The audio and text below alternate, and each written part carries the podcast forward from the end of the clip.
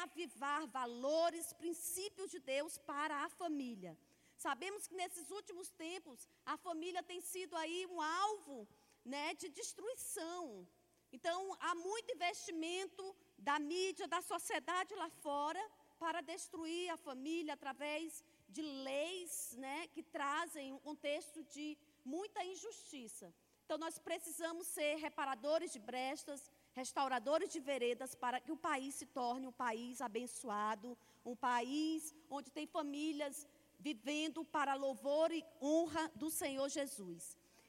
O avivamento do odre novo, como você sabe, eu tenho falado o versículo de Mateus 9, 17, que não se deita vinho novo em odres velhos, do contrário se rebentam, derrama-se o vinho e os odres se perdem mas deita-se vinho novo em odres novos e assim ambos se conservam. Então nós temos partido desse princípio, da, desse odre novo, desse vinho novo que Deus está apontando e trazendo algum significado desse odre novo e desse vinho novo. Então, como eu tenho falado sempre no início, na introdução dessa, desses estudos, ah, nós temos visto que o vinho novo aponta para quê? Aponta para um derramar de Deus sobre nós como indivíduos, como filhos, mas também aponta para esse derramar do Senhor como igreja, como família. E nós, se nós formos um, vi, um odre velho, que o odre somos nós, esse odre velho não vai sustentar o mover, a unção que Deus quer derramar sobre nós. Então precisamos ser odres novos. Diga comigo, eu sou um odre novo pode derramar vinho novo, Jesus. Amém? Então, esse odre novo é uma tipologia de uma personalidade sarada e disponível para enfrentar o tratamento, as pressões da vida espiritual e os desafios de Deus. Então, o nosso contexto de vida é marcado por muitas pressões, por muitas adversidades, por pressões na vida espiritual que nos quer fazer desistir, que nos quer fazer abandonar o amor de Deus, mas também é cheia de desafios. Deus está sempre nos desafiando. E também o odre novo é símbolo de uma consciência pura, uma consciência pura, baseada na palavra de Deus, com um passado resolvido e um futuro promissor. Precisamos resolver as coisas do nosso passado e não viver em função dele, porque senão nós vamos cair em depressão. Depressão sempre se reporta a passado, a dor do passado, a lembrança do passado, e aquilo nos prende ao ponto de a gente não conseguir se mover para o futuro promissor. Quantos de vocês conseguem ver que Deus tem um futuro promissor? Para você, para a sua família. Então não se prenda nas coisas do passado. Feridas acontecem, somos rejeitados, somos feridos, mas Jesus, ele foi o mais rejeitado dentre os homens. Ele foi o mais rejeitado. Ele entende muito bem do que é rejeição.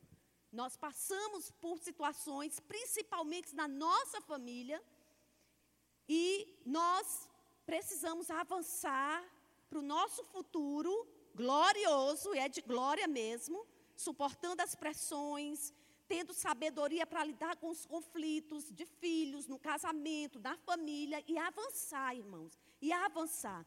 A Bíblia diz que no final dos tempos o amor de muitos se esfriaria. Quantos de nós estamos vendo isso acontecer? Que não seja nós, amém? Levante sua mão e diga: que não seja eu. Que não seja eu. Aleluia. Então, o, o odre velho, ele aborta o avivamento, ele aborta esse derramar do mover de Deus. Por quê? Porque o odre velho, irmãos, ele está preso em quê? Nas decepções, ele está preso nas amarguras, ele está preso nas desilusões da vida. Somos desiludidos muitas vezes, somos decepcionados. Quem nunca passou aqui por decepção? Levante sua mão se tem alguém. Todos passamos por desilusões, por frustrações, por momentos difíceis, mas se a gente não receber esse mover de Deus, prosseguindo, sendo sarado, sendo destravado nos nossos dons, sendo liberado naquilo que Deus tem para fazer, irmãos, a gente fica, a gente fica como odre velho, que não vai suportar o vinho novo. E logo acontece o quê? Morre espiritualmente, ou se desvia, ou desiste do caminhar com o Senhor. Diga-se comigo: show da minha vida, toda desilusão, toda decepção, toda alma ferida, não vou ficar lambendo ferida. Em nome de Jesus. Então, nós vimos aqui vários assuntos e hoje nós vamos ver o legado deixado pelos nossos pais. Abre sua Bíblia, 1 Pedro, capítulo 1, verso 18 e 19. Eu queria também te incentivar, irmãos, a vir trazer mais um. Traga alguém da sua célula, traga alguém da sua família. Eu tenho visto alguns testemunhos, muitos né, pastores têm me encorajado a ministrar sobre esses assuntos, a trazer luz, e a gente precisa trazer outros para ouvir a palavra. Amém? Se você não tiver alguém para trazer, mas multiplica na sua célula, compartilha de um testemunho, de uma palavra que falou o seu coração nesses dias. Eu tenho certeza que você vai ser boca de Deus na vida de alguém. 1 Pedro, capítulo 1, verso 18 e 19, diz assim: eu vou ler na revista corrigida.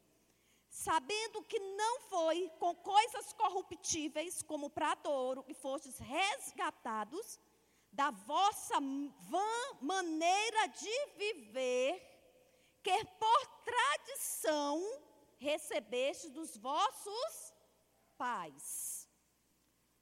Mas fomos resgatados com o precioso sangue de Jesus, como de um cordeiro imaculado e contaminado. Amém? Então nós vamos nos atentar nessa parte que diz que nós fomos resgatados da vossa vã maneira de viver, que por tradição recebeste dos vossos pais. Em outras versões, esse, essa parte do versículo diz assim: que fomos resgatados do vosso fútil procedimento que vossos pais vos legaram. Legado fora de que? De herança, aquilo que foi deixado. Ah, foi deixado um legado, foi deixado uma herança. E também, em uma outra versão, diz que nós fomos salvos do estilo de vida vazio que herdamos dos nossos antepassados. Então, aqui, irmãos, sabemos que o principal canal de bênção sobre nós é a nossa família, são os nossos pais. Agora, muitos de nós não tivemos pai ou mãe, ou alguns tiveram só um pai, alguns tiveram só a mãe, alguns foram frutos de um relacionamento que logo mais depois ele sofreu um divórcio. E os nossos pais são os primeiros a construir sobre a nossa vida. Eles constroem, eles trazem conhecimento, eles trazem a, as tradições, os costumes. Ah, nós aprendemos assim porque vimos o pai ou a mãe fazer. Então, nós estamos dizendo que existe um contexto de um ambiente familiar, existe uma construção que é feita pela nossa família e existe nós que fomos construídos a partir deles. Não é verdade? Então, em contrapartida, esse texto fala também sobre um fútil legado, uma vã maneira de viver que nos é imputada por tradição. E esse, essa vã maneira é baseado em quê? No ensinamento que é segundo uma tradição, mas não segundo a palavra de Deus.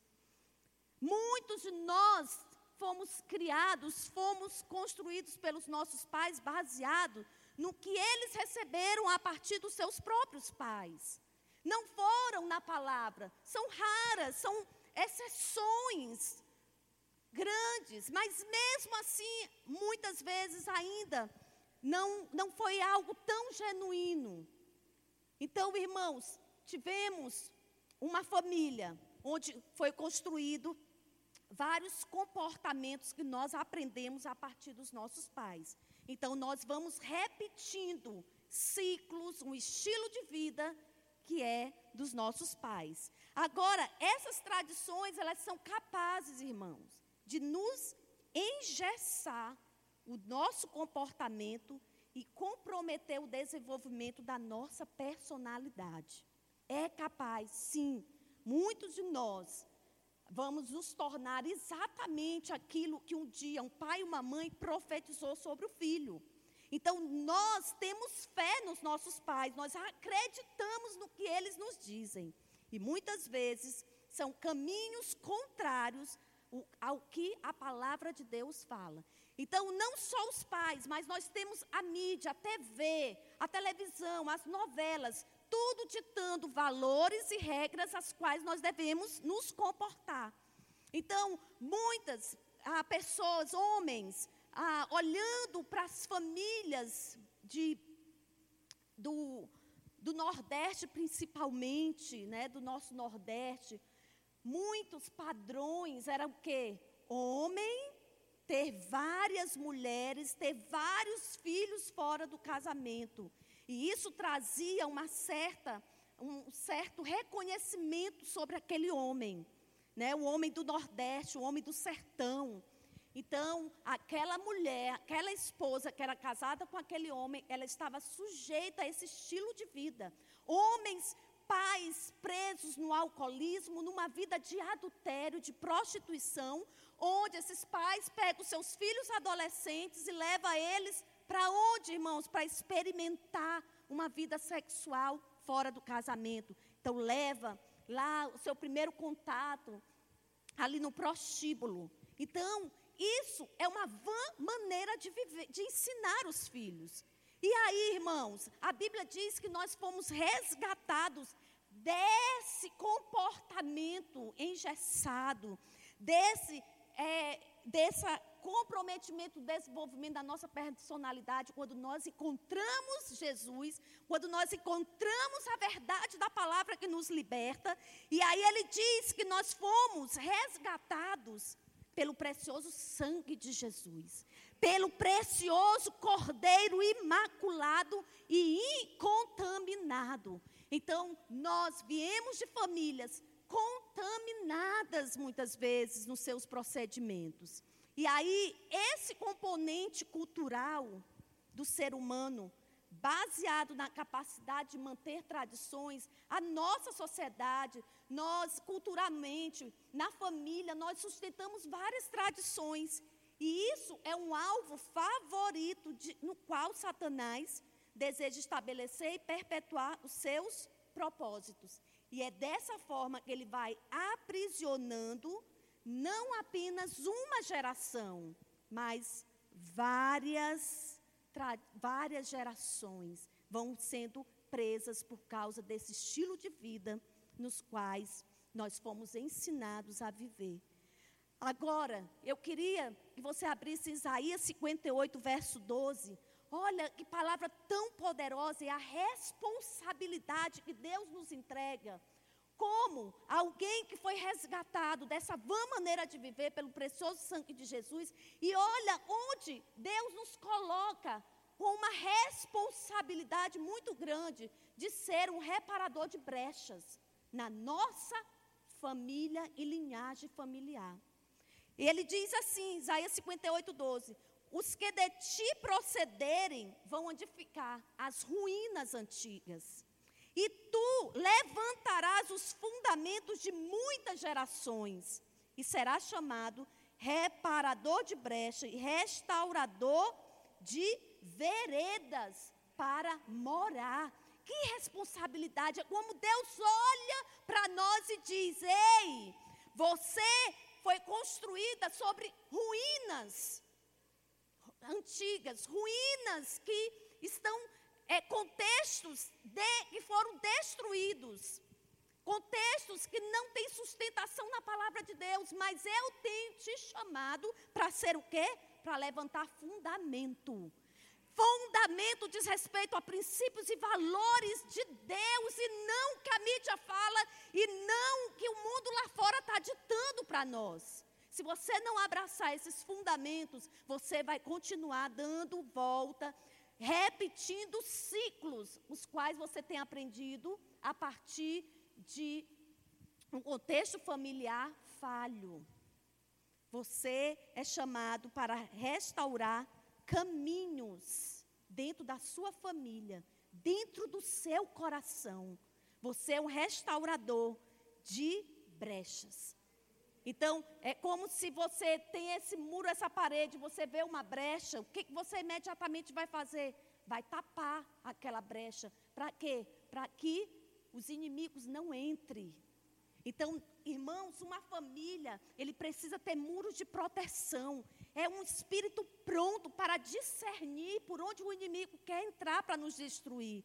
E quando você percebe, você tapa. Você fecha aquela brecha. E muitas vezes essas brechas são a nossa forma de viver, a nossa forma de, de comportamento diante de um marido, diante de uma esposa, diante dos filhos, diante do contexto familiar. Então nós precisamos ser vigilantes. Então muitos estão afastados e perdidos em relação à vida. A família tem sido destruída, arruinada e os fundamentos destruídos. Por isso Deus procura um intercessor em cada família.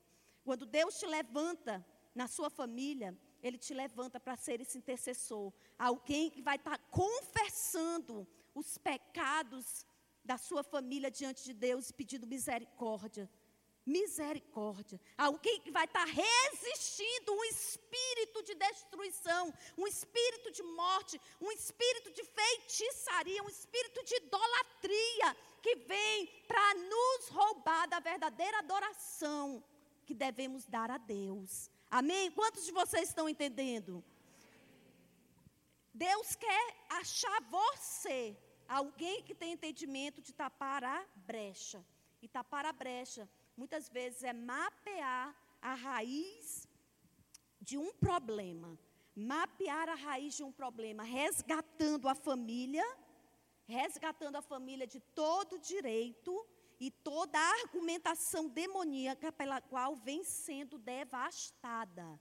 Então, alô, igreja, nós temos que pedir para Deus discernimento de espírito. A Bíblia diz que a lei é espiritual e tudo nós discernimos no espírito. Ok? Então nós precisamos discernir, discernir a lei. Então, quando a lei fala que aquele que fosse pego no adultério, tanto o homem quanto a mulher deveriam ser mortos, isso está apontando para quê? Que existe uma porta de morte dentro da família quando é perpetuado o, a, o adultério. Então, alguém vai morrer. Quem vai morrer? Espiritualmente os filhos, a esposa. Jesus mesmo disse acerca desse princípio: ferirei o pastor e as ovelhas serão dispersas. Quem são as ovelhas? É a esposa e os filhos no contexto familiar. Então, como que a gente faz? O que, que nós precisamos fazer? Apresentar esses fatos diante do Senhor, pedindo a misericórdia e resistindo a essa morte que quer entrar para destruir a minha família, que quer entrar para destruir o meu casamento, que quer entrar para destruir os filhos. Amém? Vocês estão entendendo?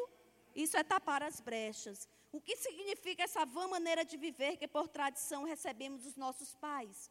As brechas espirituais deixadas pelos pais as quais geram consequências e influências nas sucessivas gerações. Que brechas espirituais são essas? Ah, irmão, são muitas. Quebras de aliança, adultério, divórcio, filhos bastardos, filhos gerados fora da aliança do casamento, apostasia, idolatria, rebelião, falta de perdão, amargura, julgo desigual, feitiçaria, suicídios, homicídios, abortos, roubos, perversão sexual. Tudo isso é um contexto de brechas espirituais. Quando Deus deixou os mandamentos para nós, irmãos, foi para nos proteger, porque Ele sabia que existem seres espirituais da maldade operando nessa terra. E eles operam contra quem? Contra nós que temos o conhecimento da palavra. Os que não têm, infelizmente, já estão sendo saqueados, já estão ali nas suas maldições, já estão ali nos seus infortúnios. Mas o inimigo, ele sempre vai querer nos fazer quebrar princípios, perder os valores, quebrar os mandamentos. Para quê? Para que a gente fique vulnerável à escravidão imposta pelo domínio de Satanás, pelo pecado. Então, Satanás sempre vai nos instigar a cair nas tentações, a nos deixar preso sob o domínio do pecado. Mas Jesus veio para nos libertar. E a verdade nos liberta. A verdade de Deus nos liberta. E olha quanta autoridade Deus nos dá na Sua palavra, irmãos, acerca de viver uma vida de cura e libertação. Ele nos deu autoridade para expulsar demônios. Ele nos deu autoridade para expulsar, expulsar esses espíritos que afligem os nossos. Quantos homens são afligidos por espíritos para adulterar, para repetir uma vida de adultério de um pai? Quantos homens estão debaixo dessa tentação e não discernem? e não se colocam para lutar, e não confessam tentação para não cair no pecado. Então, vamos é, pedir para o Senhor um dom chamado discernimento de espíritos, para a gente não cair nas ciladas do diabo. Então, é importante esclarecer que os filhos levam a consequência e não a culpa dos pecados dos pais. Isso aqui fique bem claro, irmãos. Quando Adão escolheu o pecado, qual foi a consequência e foi deixada de Adão para os seus filhos? Qual foi a consequência? A morte. Nós não herdamos o pecado de Adão, mas a morte foi a consequência. É como uma mulher, por exemplo, vou dar um exemplo, uma mulher aidética que gera um filho aidético. Quem tem a culpa? Quem tem a culpa? É a mãe ou o filho? A mãe. Mas quem sofreu a consequência? O filho. Então, fique bem esclarecido que nós não levamos a culpa do pecado. Né? A Bíblia diz que essa é a lei da responsabilidade. A alma que pecar, essa morrerá. Então, nós vamos ser julgados pelos nossos pecados. Agora, temos que saber lidar com essas consequências. Para quê? Para a gente avançar para a gente discernir, lutar, combater o mal e avançar. Jeremias 20, é, não, Lamentações de Jeremias, capítulo 5, verso 7, diz assim: Nossos pais pecaram e já não existe, e nós levamos as suas iniquidades, ou seja, as consequências dos seus pecados. Essas consequências vêm na forma de quê? De maldições. O que, que são maldições? A gente até falou, irmãos. É quando nós quebramos uma, uma, um mandamento. Então, nós somos ali como se fosse um castigo pela quebra do mandamento. Cativeiros, infortúnios, influências espirituais perniciosas, doenças físicas, muitos problemas que dificultam a vida, tentando provocar o mesmo comportamento que sustenta a brecha espiritual que já havia sido aberta desde outras gerações. Então, é aquilo, estou repetindo o estilo de vida da minha mãe, estou repetindo o estilo de vida do meu pai, estou vivendo as mesmas situações que eles viveram. Então, isso são consequências que vêm desse legado dos nossos pais. Então, esse é um princípio para o qual um legado é perpetuado. E essas realidades, irmãos, podem e devem ser alteradas pelo sangue de Jesus. Amém? Deve e pode ser alterada pelo poder restaurador do sacrifício de Jesus. Amém? Então, eu mesma falo sempre do testemunho da minha família, da minha casa. Então, os meus pais, eles viveram um casamento péssimo. Péssimo. Meu pai foi criado por vó, amarrado no, no, no pé de mesa, porque uma criança problemática, cheio de orfandade, sem referencial de pai, sem referencial de mãe, criada por avó. altamente problemático, casou com minha mãe, minha mãe muito jovem, e ele viveu uma vida de adultério, de adultério, de prostituição por muito tempo. E isso gerou uma revolta, uma amargura no coração da minha mãe, ao ponto dela ensinar os seus cinco filhos, três mulheres e dois homens, a partir do sofrimento dela. Então nós fomos criados ali com, com,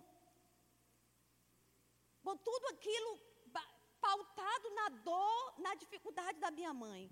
Então, ao ela ver um homem que era para ser um referencial, ele estava totalmente perdido porque ele não recebeu, ele não teve capacidade de dar nada para sua esposa e seus filhos, no sentido de referencial de, de um pai que dá limites, que ensina, que é protetor, que traz segurança, que traz identidade.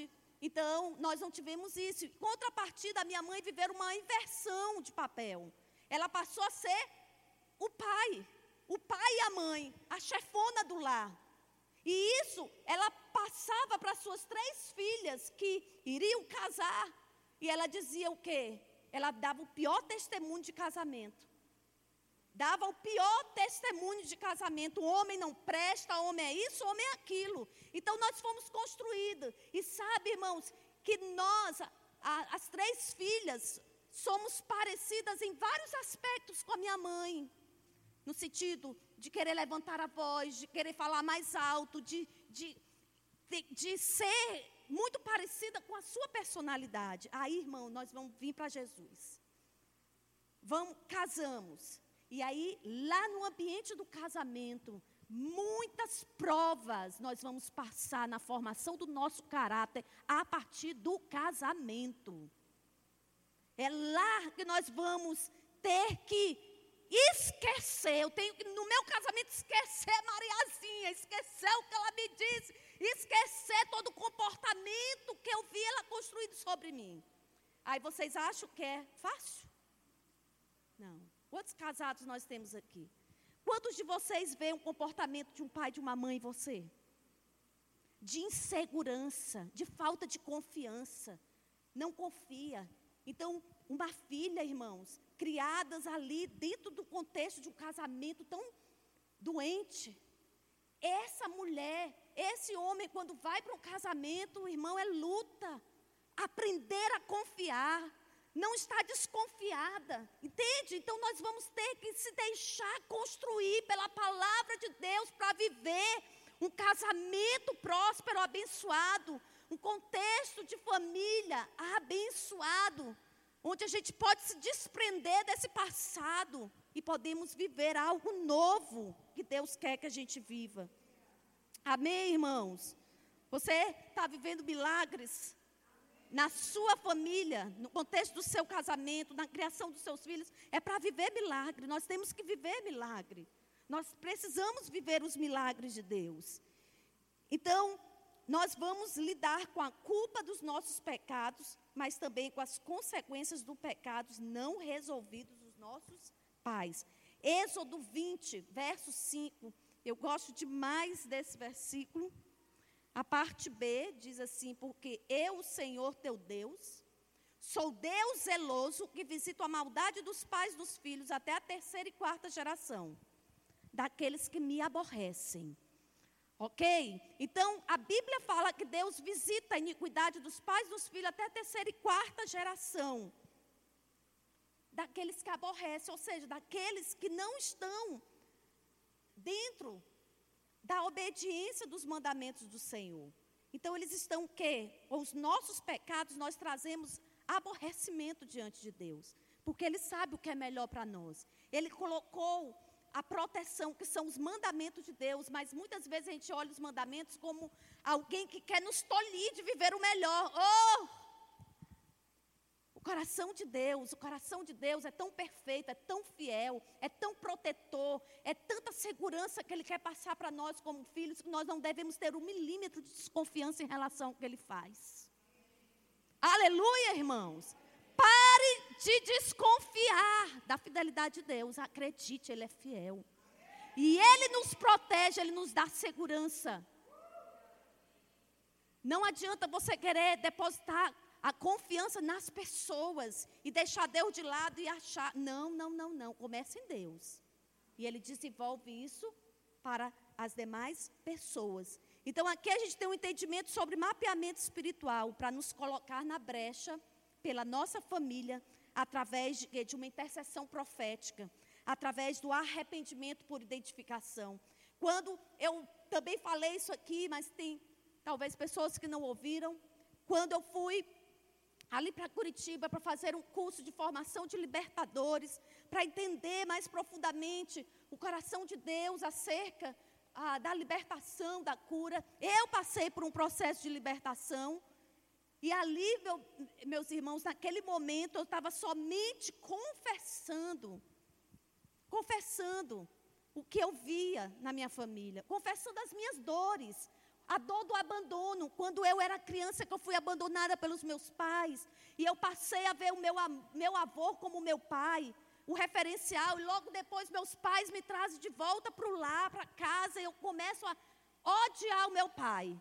E eu cresci toda a minha infância com muitos problemas emocionais, com muita carência emocional, porque simplesmente eu passei a ter uma aversão pelo meu pai e eu não aceitava ele. E ele mesmo falou para mim: Ah, minha filha, um dia quando eu te mandei buscar lá da casa do teu avô, eu abri os braços para te abraçar e você disse: Me solta, porque você não é o meu pai. Então eu levantei uma barreira para me relacionar com meu pai a partir de uma dor, de um abandono. Mesmo criança, com cinco anos de idade. E eu tive muitos problemas na minha infância, na minha adolescência. Eu tinha medo de gente. Eu não me relacionava. Aquela barreira que eu coloquei com meu pai, eu coloquei com as demais pessoas. Muitas coisas, muito sofrimento da minha alma eu passei por causa daquilo. E ali naquele momento da libertação, irmãos, eu falava isso, isso e aquilo. E aquela pastora olhou para mim e disse assim: Olha, olhe diante de você o seu pai. E fala, libera perdão sobre ele. E eu fechei os meus olhos e eu imaginei o meu pai, eu falando tudo aquilo para ele. Eu sabia que no mundo espiritual estava acontecendo uma revolução para eu ser curada e liberta daquele sentimento que eu mesmo escolhi a partir de uma dor colocar dentro de mim. E naquele momento eu falei tudo no mundo espiritual. Eu te libero, eu te libero, eu te libero e tantas outras coisas que ainda estavam ocultas veio à realidade. O meu irmão estava debaixo de um espírito de enfermidade, um espírito de morte. Naquele momento ninguém sabia, mas Deus revelou por causa de uma de, de um de algo que eles fizeram fora da palavra de Deus, fazendo promessas para aquele que não é Deus, para aquele que não, que não é o Criador dos céus e da terra. O nosso coração, por causa do pecado, irmãos, ficou cheio de ídolos. Sabe qual é o primeiro ídolo que nós temos no nosso coração? Nós mesmos. Nós mesmos. Cheio de outros deuses que nos faz prostrar para a gente estar vivendo em torno de nós. Nós não devemos viver em torno de nós mesmos. Mas nós devemos viver em função de Deus, da Sua palavra, da presença dEle e aí todas as outras coisas Deus vai acrescentando. Todas as outras coisas Deus vai trazendo sobre as nossas vidas. E ali foi feito um trabalho para o meu irmão, mas naquele dia, pelo poder da oração, pelo sangue de Jesus, aquilo foi destruído no mundo espiritual. E sabe qual foi o resultado? Eu, livre da ofensa com relação ao meu pai, olhei para o meu pai, eu senti foi misericórdia dele, e a partir dali eu construí um relacionamento com ele, onde eu deixava ele me, me abraçar, onde, eu, onde eu, a gente conversava. E a partir dali minha vida foi outra. O meu irmão foi curado de um, de um ponto, de uma cirurgia que ele fez na cabeça, ele tirou, foi o osso da cabeça, irmãos. E havia um ponto na cirurgia dele que não parava de descer secreção e ele foi curado pelo poder de Deus. Tinha tomado todos os remédios, o médico não sabia mais que antibiótico dar para ele. e acendeu uma luz. Espera isso é espiritual. Médico não tem a solução, não tem remédio, isso é espiritual, espiritual. Existe um espírito de morte querendo destruir a vida dele. Ele sabia, eu sabia não, mas Deus trouxe a revelação, transparência. Ele trouxe luz. E aí nós detonamos no mundo espiritual e destruímos aquele espírito para a honra e glória de Jesus. E quantos de nós, irmãos, estamos vivendo situações que a gente não entende?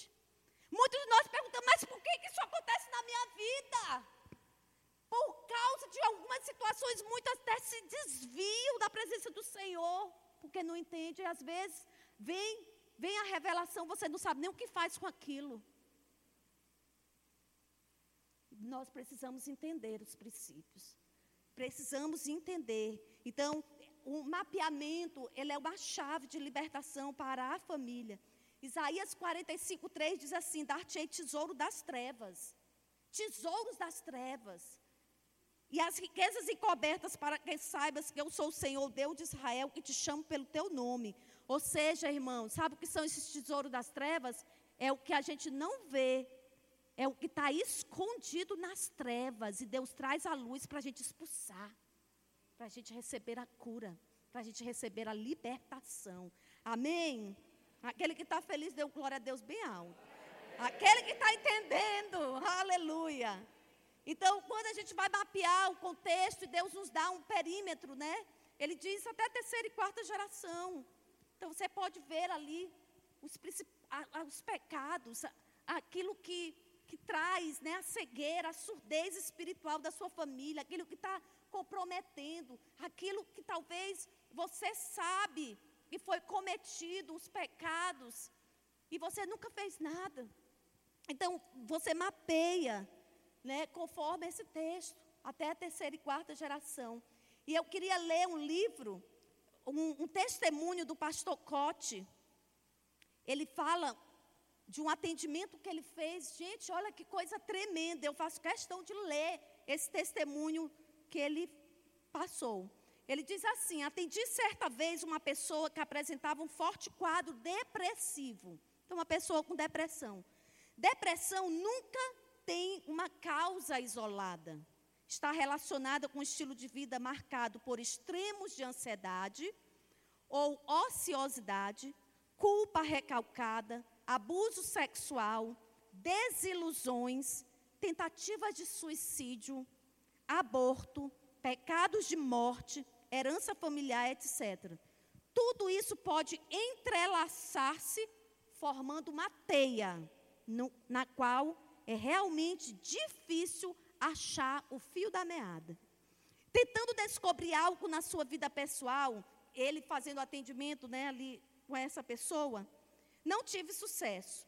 Voltando para a família dessa pessoa, descobri que havia muitos outros casos crônicos de depressão eram indícios de uma maldição familiar. Quando cogitei sobre suicídios na história da família, a situação se desvendou. Ali estava o ponto da exploração demoníaca. Suicídio ou tentativa de suicídio é o maior atestado de fracasso que uma pessoa pode dar, o que produz um legado de depressão na descendência. Ela mencionou pelo menos cinco casos de suicídio consumados e também várias tentativas de suicídio em relação aparentes, aparentes, né, nesta esfera de três gerações. Não se pode de também deixar de lidar com o motivo básico que provocou o suicídio. O motivo do suicídio é tão relevante quanto o suicídio em si. Os suicídios, nesse caso, estavam relacionados com traição conjugal e desilusão sentimental, no caso dessa pessoa. A avó, traída pelo marido, suicidara-se com veneno. A mãe, traída pelo marido, havia tentado suicidar-se da mesma forma. E agora ela estava sendo abordada constantemente por pensamentos de suicídio por causa de tormentos na sua vida sentimental. Havia como que uma transferência de comportamento que migrava de uma geração para outra. Ou seja, estava vendo aquilo que Deus fala em Êxodo 20, verso 5, uma visitação de uma iniquidade sobre essa linhagem familiar.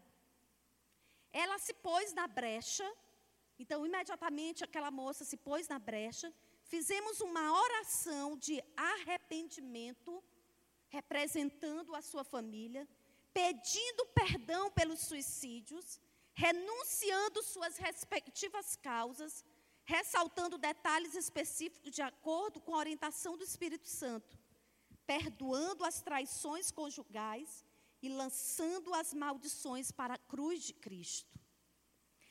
Ela lançou aquelas maldições para a cruz de Cristo. Manifestações fortes começaram a acontecer quando ela confessou o suicídio da avó e a tentativa de suicídio da mãe, chegou a vomitar algo que parecia ser o veneno que elas haviam tomado. Trouxemos o sangue de Jesus sobre todos os familiares vivos intercedemos por eles, proibindo a influência desses espíritos de maldição familiar. A partir daquele momento, ela foi radicalmente livre da depressão. Então você consegue perceber, irmãos, o caráter sacerdotal que Deus nos deu de investigar, de mapear e de poder trazer a solução para aquela situação. Às vezes vem pessoas, os líderes principalmente ouvem tantas coisas, tantas confissões de pecados, mulheres que cometeram aborto, homens que financiaram o aborto, ou seja, eles pactuaram no mundo espiritual com o espírito de morte que destrói a vida daquela mulher, que destrói a vida financeira daquele homem, que compromete no mundo espiritual. E o que, é que nós devemos fazer? Orar pedindo perdão, a primeira coisa. Arrependendo, pedindo perdão. E muitas vezes as pessoas ouvem e não sabem o que faz. Ah, Deus já te perdoou. Nós precisamos ser esses, esses que vão redimir. Vamos ser o reparador de brecha. Vamos apresentar, peça perdão, representando a sua vida, representando a sua família. Peça perdão. Vamos agora expulsar esse espírito de morte, que é justamente, irmãos, é, é tirar o lixo da alma. E aquele lixo está marcado por dor, por desilusão, por tantas coisas. Então a gente tira aquele lixo e expulsamos no mundo espiritual aqueles demônios que estão ali trazendo a morte para a vida daquela pessoa. Depressão nada mais é do que um espírito que está morrendo. Depressão é sempre relacionado com as coisas do passado. A ansiedade é sempre em relação ao futuro. Irmãos, 80% da nossa vida nós temos que viver hoje. Entende? 20% para o futuro. Mas não com ansiedade, planejando planejando o futuro, construindo. E as lembranças do passado vão vir. Mas o que, que a gente vai dizer para essas lembranças? Ei! Os meus pecados estão na cruz. As maldições, as consequências dessas iniquidades estão na cruz. Eu sou livre. Eu sou livre, eu tenho um futuro promissor na minha frente. Que Deus está alinhando esse caminho. Amém, irmãos? Então, tem três, toda pessoa tem uma história e um caráter. Toda pessoa. Nós temos uma história. Se eu for ouvir a sua história, talvez você vai passar um bom tempo e eu vou estar ouvindo ali a sua história. Mas você também tem um caráter que é relacionado ao hoje, não é verdade? Então você tem uma história, que é a história do seu passado, da sua construção de vida, mas você tem um caráter que é um presente, o presente. E muitas vezes, tanto esse passado quanto esse presente precisam ser redimidos redimidos pelo sangue de Jesus. E apesar da nossa história, que é familiar, geracional, porque Deus é um Deus de gerações, Deus mesmo falou: Eu sou o Deus de Abraão, de Isaac e de Jacó. Então, Deus é um Deus geracional. Então, nós temos, apesar da nossa história familiar, geracional, territorial, não determinar obrigatoriamente o, o caráter. Não determina obrigatoriamente o meu caráter. Amém, irmãos? Mas essa história exerce uma influência que nós, que nós que não podemos subestimar. Não podemos simplesmente desprezar. Mas a gente se posiciona com entendimento e vai resolvendo essas situações no mundo espiritual e livrando muitos da nossa família a não serem pegos por essas brechas nunca confessadas. Então, o efeito da cobertura espiritual dos pais, o que, é que nós recebemos nos nossos pais? Para a gente estar tá encerrando esse assunto. Um legado familiar pode ser definido como as consequências das escolhas dos nossos pais que afetarão diretamente as sucessivas gerações em relação a três áreas fundamentais da vida. Quais são essas três áreas fundamentais? Quais são os efeitos da cobertura espiritual dos nossos pais? Identidade. Você está anotando aí, anota. Identidade. Segundo, relacionamento. Terceiro, herança. É o que recebemos dos nossos pais. Então, identidade. Qual a verdade de Deus que eu tenho sobre mim mesma? Qual a verdade de Deus? que eu tenho acerca de mim mesma. Se eu não fui construída nos fundamentos de Deus, eu não sei quem eu sou e muito menos quem é Deus. Eu vou sempre ter um, um contexto ou de muito orgulho na minha vida, querendo ser superior, mas na verdade eu estou expressando uma alma doentia, ou também eu posso expressar inferioridade, onde minha autoestima é zero. Amém? Vocês estão entendendo? Então, identidade. Qual a verdade de Deus sobre mim mesma? Eu as conheço ou desconheço? A minha cobertura familiar construiu sobre mim um perfil de segurança pessoal. Me sinto segura ou não? Como está a minha autoestima? Então, nós recebemos identidade dos nossos pais. Nós também recebemos relacionamentos. Os relacionamentos na nossa vida com os nossos pais servem para trabalhar duas coisas: confiança e confiabilidade. O quanto eu confio, quanto as pessoas se tornam confiáveis para mim. Então, isso são frutos de um investimento emocional e, acima de tudo, da proteção espiritual herdada dos pais. Como é o meu perfil de confiança e intimidade com os meus pais? Eu sou seguro em relação a eles? do que eu recebi deles. Eu tenho intimidade com eles. Então, isso é construído ou destruído em virtude da, co da cobertura espiritual. E a terceira, herança. Eu sou alguém que estou concretizando os meus ideais. Eu sou alguém que estou frutificando e vivendo os propósitos de Deus para a minha vida. Então, isso pode ser viabilizado ou abortado em virtude da cobertura familiar. Então, a nossa vocação e os dons, eles poderão ser trancados ou liberados através de uma cobertura espiritual. Então, essas três coisas, elas nós recebemos da cobertura dos pais, familiar, identidade, relacionamentos e herança. Essas três coisas andam juntas. Então, quando eu tenho a revelação da minha identidade, sabe o que vai acontecer quando eu tenho a revelação da minha identidade? Eu me reconcilio com os meus familiares. Rapidamente eu trago a reconciliação com o pai, com mãe, com irmão, com quem quer que seja, com marido, com esposa. Quando eu conheço a minha identidade, eu me reconcilio com a minha família, porque eu sou filha de Deus. A minha identidade é ser filha de Deus. E a Bíblia diz lá em Mateus 5:9: Bem-aventurados pacificadores, porque eles serão chamados filhos de Deus. Então, pacificador é aquele que se reconcilia rápido. Ele não quer confusão na vida dele. Ele não quer oportunidade da amargura crescer dentro dele. Está com problema com o marido, com o filho, com mulher? Vai lá, seja pacificador. Isso prova que você é um filho de Deus e que você não quer não quer esse espírito de segregação e de isolamento que te isola dos relacionamentos, porque você tem medo. Ah, não sei não, não sei não. Se eu der muita bola para isso aí, eu posso ser ferida e magoada novamente. Sim ou não? Não é assim que a gente pensa. Então a gente se priva dos relacionamentos porque a gente não tem uma identidade de filho de Deus.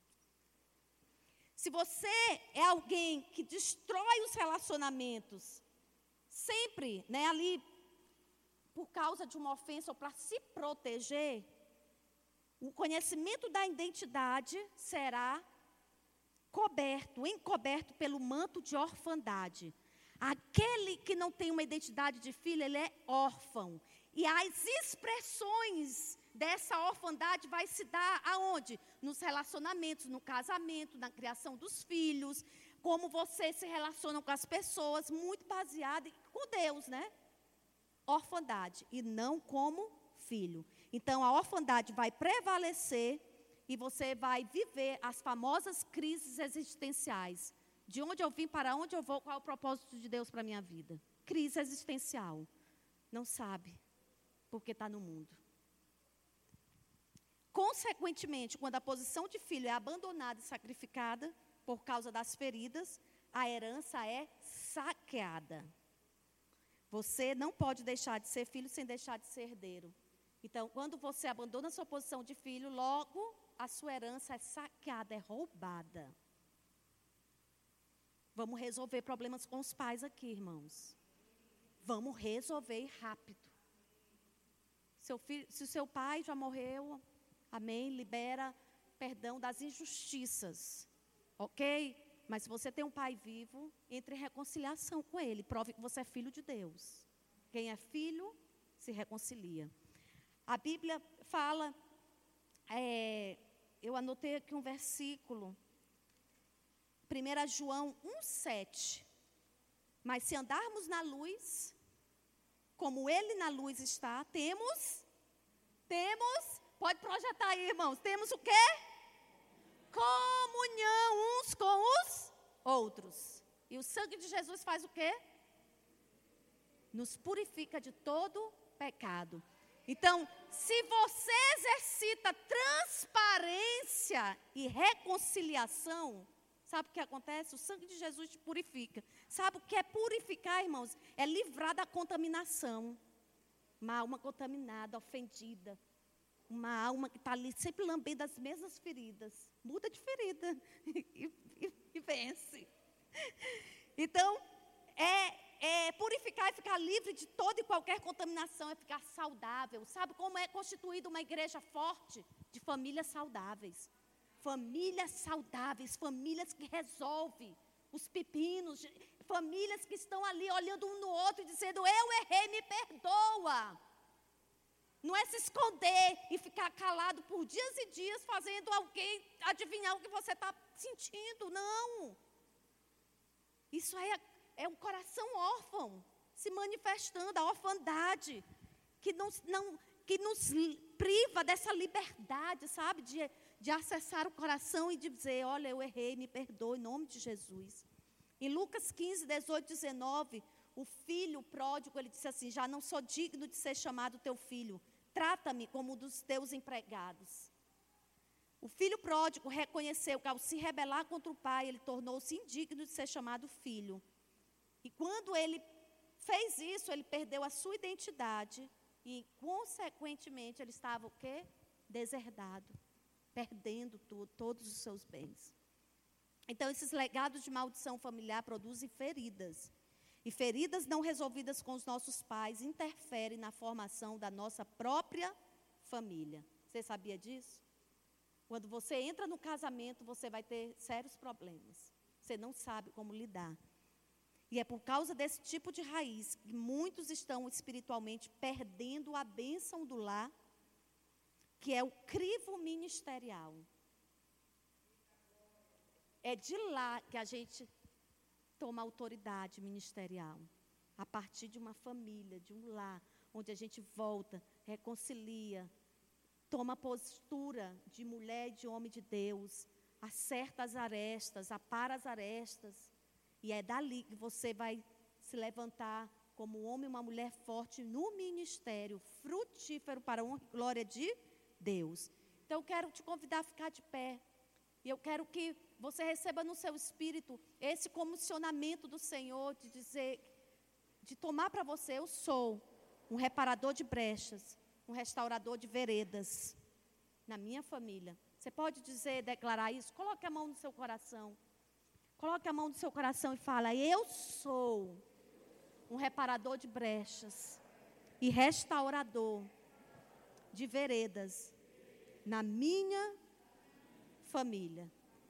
Então, como que você deve fazer? Como que você deve orar?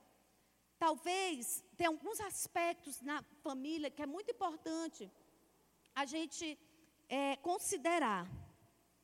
Por exemplo, talvez a sua família tem muitas, você tem um alto percentual de adultérios, separação conjugal, divórcio na sua história familiar, ódio, rupturas, inimizades na família, em grande escala, irmãos que odeiam de morte irmãos ou parentes, pais talvez que não conversam com seus filhos por anos. E filhos que não se aproximam dos seus pais, ó, por um tempo. Situações talvez crônicas de violência, de brigas ou até mesmo assassinato entre familiares e parentes. Cadeia familiar de inversão de papéis entre marido e mulher. Então, são muitos fatos. Você conhece a sua história, a história da sua família. Talvez você não saiba a história da sua família, mas pede para o seu pai, para a sua mãe falar alguns aspectos para vocês.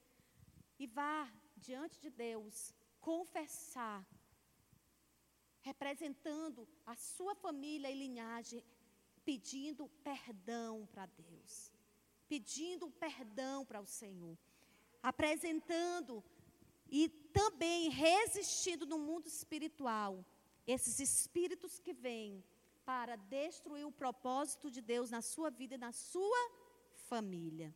Expulsando o espírito de orfandade, aquele que não teve um relacionamento ali com o pai, que não recebeu direção, proteção, segurança.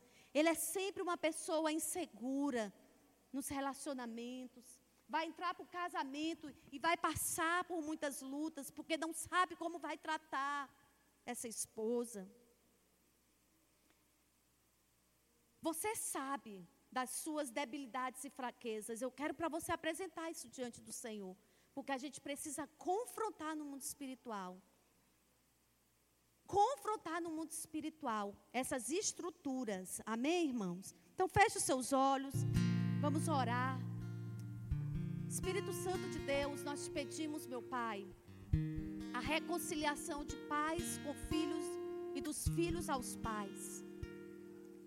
Espírito Santo de Deus, nós temos sido ah, destruídos muitas vezes na capacidade de nos relacionar com o pai, com a mãe, por causa de feridas feitas, por causa de situações por causa de traumas, por causa de alguns episódios de abandono, de falta de referencial de um deles. Espírito Santo de Deus, eu quero que o Senhor traga especificamente sobre esse grupo de pessoas que estão aqui, situações talvez que eles não saibam, mas pelo teu espírito de revelação, o Senhor pode mostrar a origem, a origem, para que eles se posicionem diante do Senhor e receba a libertação e a cura. E a partir, Deus, do Senhor, da tua palavra, eles possam se deixar construir